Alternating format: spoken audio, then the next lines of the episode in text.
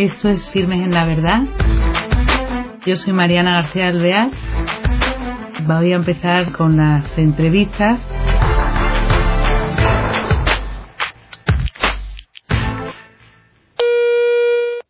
Hola queridos oyentes, encantada de estar de nuevo con ustedes en otro nuevo programa de Firmes en la Verdad. Queremos tocar de nuevo el tema sobre la adicción en la sociedad de hoy. Se puede comprobar el sufrimiento que ocasionan los daños en las personas, en las familias, en nuestro entorno, alguien de la familia tocado directamente. Y gracias a Dios hay centros como los que vimos el otro día que se dedican a ayudar a estas personas que lo necesitan, que son especialistas y profesionales, que les dan apoyo, gracias a Dios se encaminan y restablecen la vida. Y claro, para los que vivimos cerca de ellos, pues es una ayuda que no tiene precio, porque son los que tienen nuestra confianza, ¿no? Entonces, volvemos a repetir a la persona que hemos invitado, que es Amos Fernández Palomera, que es el director del proyecto Hombre en Cantabria y estudió Ciencias de la Educación y bueno, lleva años dirigiendo este centro. Amos, hola otra vez. Buenas tardes. Muchas gracias por venir y estar con nosotros porque tenemos muchas cosas de las que hablar para mm, un poco aprender, porque la verdad que hay mucho desconocimiento de estas partes de la sociedad o vivencia y que no, no sabemos mucho. Cuéntanos tú, por favor, eso sobre las adicciones hoy día. ¿Cuáles son las principales? Bueno, las adicciones es muy amplio.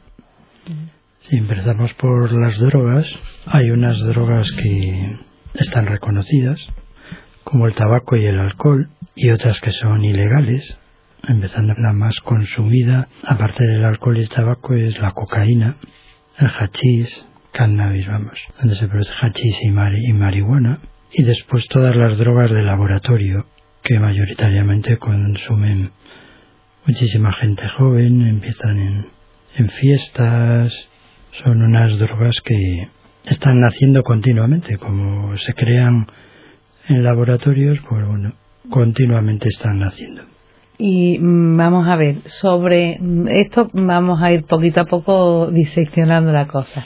Eso, al alcohol existe mucho y, y me imagino que tiene algo que ver con el consumo de la droga después, ¿no? De drogas eh, más las que tú has nombrado, hachís, marihuana, otras drogas, ¿no? O sea que es que como tanto la juventud de hoy día eh, hace la litrona, bebe sin dar importancia, bueno, no, como son nada más que dos días, pero cuéntanos eso, la importancia del alcoholismo, que aunque sean esporádicamente, qué incidencia tiene en nuestra juventud y cómo son los pasos hacia lo demás, lo que tú te encuentras allí que van. Sí, eh, nosotros, bueno, todos los que nos dedicamos al tema de las drogodependencias y las adicciones, sí que reconocemos en gran medida que mucho de, muchos de los usuarios han pasado primero por consumo de alcohol para llegar a la cocaína, sobre todo ahí. La heroína también se consume, pero en menor medida que hace 20, 25 años. Eh, posiblemente la manera de entrar a consumir ese tipo de drogas pues empieza por el tema de, del consumo de alcohol, ¿no? No todos los que consumen alcohol consumen estas otras drogas, es cierto, pero vamos, los que consumen esas drogas en un tanto por ciento elevadísimo consumen alcohol también. y es el primer paso para consumir la otra droga. Y otra pregunta que te quiero hacer es, por ejemplo, eh, también eh, gente joven, yo conozco, tengo hijos de esas edades, no dan importancia al porro y te dicen, el porro, nada, pero si eso no hace daño para nada, eso es que no es nocivo, porque yo digo, hombre, mm, algo hará, ¿no? Pero mm, cuéntanos tú para que aprendamos. Mm, bueno, esto es un tema de mucho debate, muy manido, porque incluso en la sociedad hay grupos de personas que piden su legalización, ¿no? De la marihuana y demás. Todo lo que por una vez lo consumas, bueno, no pasa nada. Pero en el momento que cicle, periódicamente o cíclicamente estás consumiendo, pues te lleva a la adicción. Entonces sí que pasa factura, porque ese también es un paso previo a poder caer en los consumos de otras drogas. No todos, es cierto, para no generalizar y ser injustos, pero sí que en gran medida se empieza por ahí alcohol, los porros y bueno, y las drogas fuertes, que una de ellas es la, la cocaína que hace un daño inmenso. Y decías tú el otro día que a lo mejor el drogadicto hoy día no se le nota físicamente. Claro. Eh, ¿Cómo es que no se nota más físicamente? Bueno, vamos a ver. Es que hace 25 años quien consumía heroína físicamente veía su deterioro. Toda demacrado, delgado, perdían la dentadura, bueno, una serie de en el aspecto físico que lo denotaba enseguida. Ahora mismo un consumidor de cocaína y de algunas otras drogas, si no le ves en el momento de la euforia por haber consumido, no, no se ve, es invisible la droga. Por eso la sociedad no, no está tan alerta como debiéramos estar ante, ante este tema, ¿no? Llega más gente de la que parece entonces, ¿no? Sí. El consumo. Llega y a todos los ámbitos, vamos. Todos los ámbitos profesionales, todos los estratos sociales. No es cierto que la droga sea de los pobres, no. ¿Y sobre todo en nuestra sociedad. Tan extendida está porque no le damos la importancia, creemos que no es tan nociva como lo que es. Porque parece estas eh, drogas nuevas que se han no- nombrado de laboratorio, eh, ¿qué pasa? Que la gente piensa que no hace tanto daño y después hace... Pues sí, la factura es que están provocando muchas de ellas unos grandes problemas de salud mental. Pero grandes, grandes, vamos, un deterioro de salud mental y ya en gente joven. Alguna de ellas, empezando por la cocaína, provocan esquizofrenia, ¿no? Que ya es una enfermedad mental dura claro. de poder llevar en el día a día. O sea que, que alertar a los jóvenes que mm, den importancia a, a cualquier consumo, porque además no te beneficia nada. El consumir un poco por probar no te lleva nada en- al final, ¿no? Porque No, tampoco te da sensación especial si lo tomas una vez o lo pruebas, ¿no? Lo fumas. Claro, en la edad de la, adoles- en la adolescencia es bastante complicado, porque es la edad de los iguales, ¿no?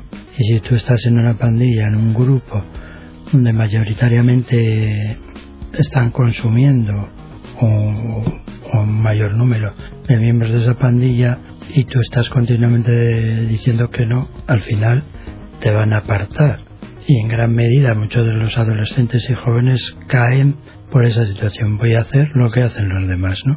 Sí, Pierden su criterio, a lo mejor por no, no plantarse y decir, pues no, mira, no, no y no. Es muy, cuesta cambiar de amigos.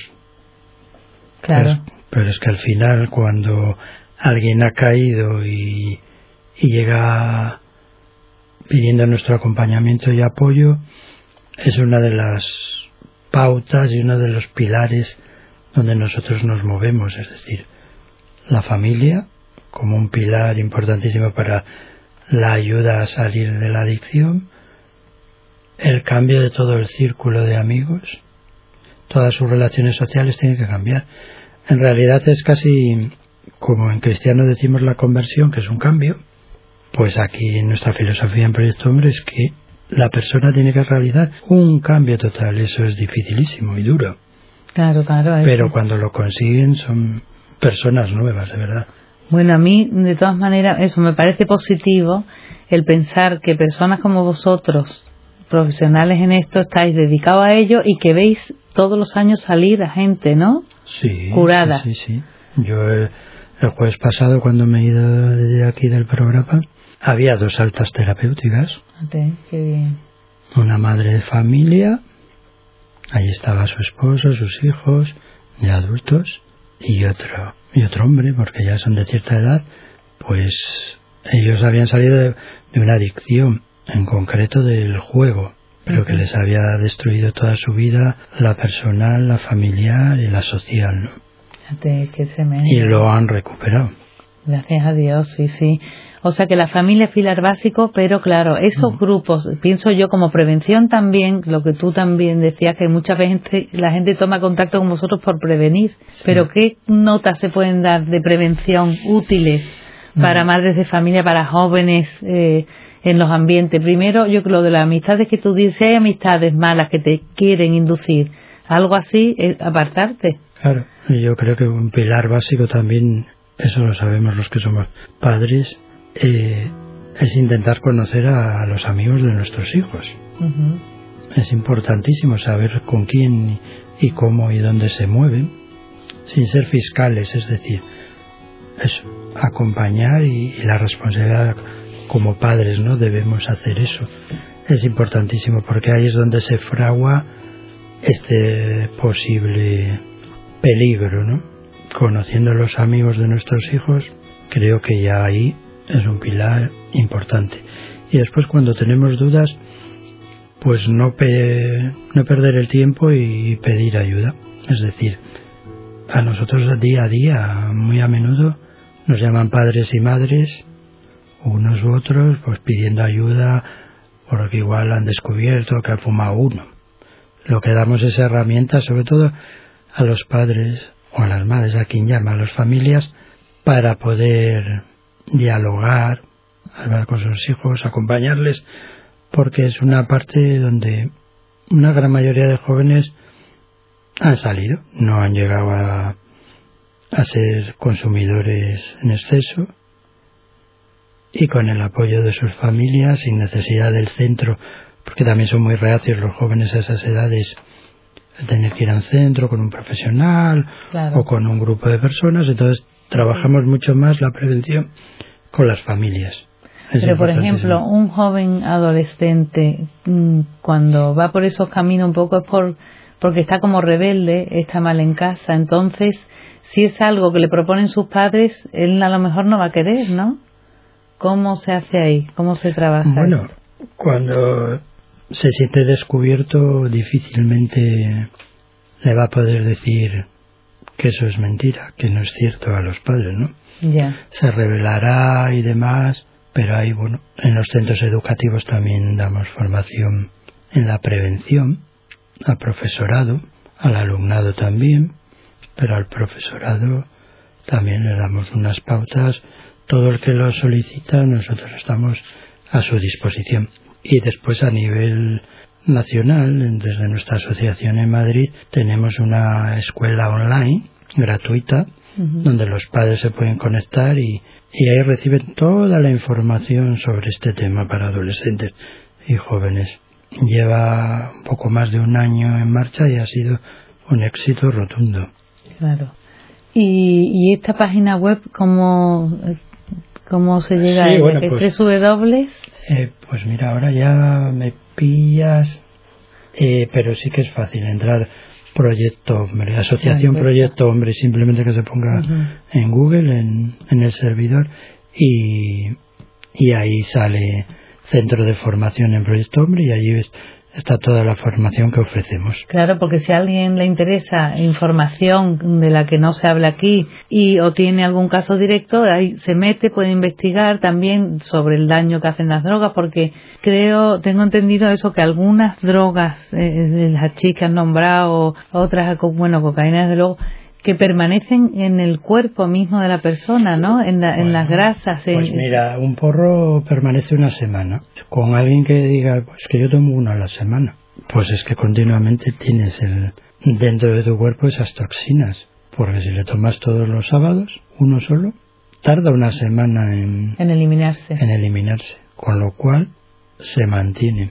Y hay drogas, bueno, todas, todas al sistema nervioso central le lo dañan. Lo dañan. Todas van ahí mayoritariamente.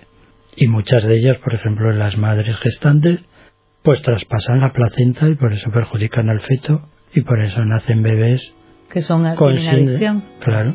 Claro. Sale muchos. Muchos, sí. Porque, la placenta nos protege y nos mantiene ahí en la vida, pero también Sí, que, que no merece la pena, no merece la pena dar este paso, claro, Porque de, las personas que acuden allí, de que, mm, ¿cómo sucumben? Eh, por problemas normalmente, me imagino, ¿no? Muchos, los jóvenes sobre todo ya no es por problemas, sino porque han empezado, va, un, por una primera vez. Sin dar importancia. Claro, pero hay una segunda, una tercera, y como todos no somos iguales, pues a unos nos nace la adicción antes y a otros después. Pero mira, en este estudio que he comentado antes, mayoritariamente los consumidores llevan más de 10 años, ¿eh? un mínimo de 10 años llevan consumiendo. Muchos son policonsumidores, es decir, consumen varias cosas, es decir, ah, simplemente con que seas ya alcohol, cocaína, ya es poli. pues ya, ya, ya, ya es poli, ¿no? Claro. Y eh, has hablado tú antes de las drogas de laboratorio, estas eh, son más baratas, ¿no? Sí, son más baratas, cambian continuamente. Claro, es un negocio muy lucrativo y entonces, bueno, como esas son sintéticas, pues las están creando continuamente. Y harán combinaciones para cambiar las reacciones, para cambiar las mm. sensaciones, para... Después las sensaciones producen lo mismo, porque pueden producir euforia, pero después... Depresivo, vamos, una depresión tremenda, ¿no? Se desinhiben, provocan el hablar mucho, bueno, pues todo. Una desinhibición en, en todos los aspectos, ¿no? Pero después dan marcha atrás y lo que provocan es un hundimiento de la persona, ¿no? Sentirse ahí mal y decaído. Inseguro. Sí. Solo. Debe ser, claro, desolado, vamos. Sí, sí. Pues, eh, y otra cosa que iba yo a decir, porque me parece que, mm, como hay veces que esto se retransmite en, América también, Sudamérica, el proyecto Hombre, tengo entendido que, que está extendiendo también la ayuda de su proyecto por otras partes del mundo o no? Pues sí, nosotros en América lo que no estamos extendiendo es exportando el proyecto Hombre como es en España, sino que damos opción. Sobre todo hay varios misioneros españoles que están en América Latina, también algún sacerdote y laicos en América Latina, y nosotros lo que estamos haciendo es darles la formación, es decir, aportarles todos los conocimientos y experiencia que tenemos de tantos años y darles esa formación para que vayan haciendo allí una nueva entidad. No tiene por qué llamarse Proyecto Hombre, pero sí que toda su forma de actuar y de tratar a las personas sea con nuestra filosofía, ¿no? Sí. Entonces sí, sí que están haciendo, sí. ¿Y en qué partes de, de Latinoamérica? Pues ahora que yo recuerde, Colombia, Perú, Costa Rica, yo creo, y ahora iba a haber algún intento más, que no recuerdo yo ahora, que iban a tomar contacto con nosotros para poner en marcha. De hecho, uno, uno de los programas que está haciendo fue el que un sacerdote, un religioso en, de León, que fue el que creó hace 25 años Proyecto Hombre de León Bierzo, y él está en América desde hace años y ha visto lo que hay ahí y entonces está poniendo en marcha. Entonces nosotros lo que estamos proporcionando es eso, dar cobertura en la formación, en la logística, bueno, pues claro, bueno, en todo el que estén aquí, no les sea un coste, se les beca para que no les sea un coste económico y poder trasladar nuestros conocimientos porque así mismo nosotros los recibimos, ¿no? Nació el proyecto Uomo en Italia y de ahí el proyecto Hombre en España. Después de, pues el próximo año va a hacer 30 años de la primera apertura en España, en Madrid y País Vasco. Qué maravilla. Bueno, mm, se nos acaba el tiempo, pero me gustaría que dijeras unas, unos consejos, si te parece, para la sociedad en general, para estos jóvenes que, que nos estén viendo o las familias. Bueno, yo lo primero es dar esperanza, es decir, se puede salir. y de hecho se sale. Eso es importantísimo que es costoso y que vuelve uno a caer, se vuelve a levantar, importantísimo y sobre todo así nos cueste a cada uno pues el tratar de no, no perder a esa familiar, vamos, sea hijo, hermano, esposo, esposa, hermana, es decir, apoyarle siempre, porque al final sabemos que lo que nos queda es la familia. Al final de todo, por amigos, todo lo que tenga la sociedad, si no tenemos la cobertura de la familia, pues nos sentimos desprotegidos. Muy bien. Pues, Amos, muchísimas gracias por compartir este tiempo con nosotros. Ha estado desde luego muy interesante y me alegra también eso, mm, dar a conocer este, esta, mm, este punto de vista de Amos de esperanzador, entonces que te anima a decir, bueno, hay una solución, existe una solución, si nos ponemos manos a la obra y queremos, tenemos quien esté ahí apoyándonos, dirigiéndonos y ayudándonos. Así que mm, con este ánimo eh, esperanzador nos despedimos y hasta el próximo día. Muchísimas gracias. Adiós. Adiós, amor.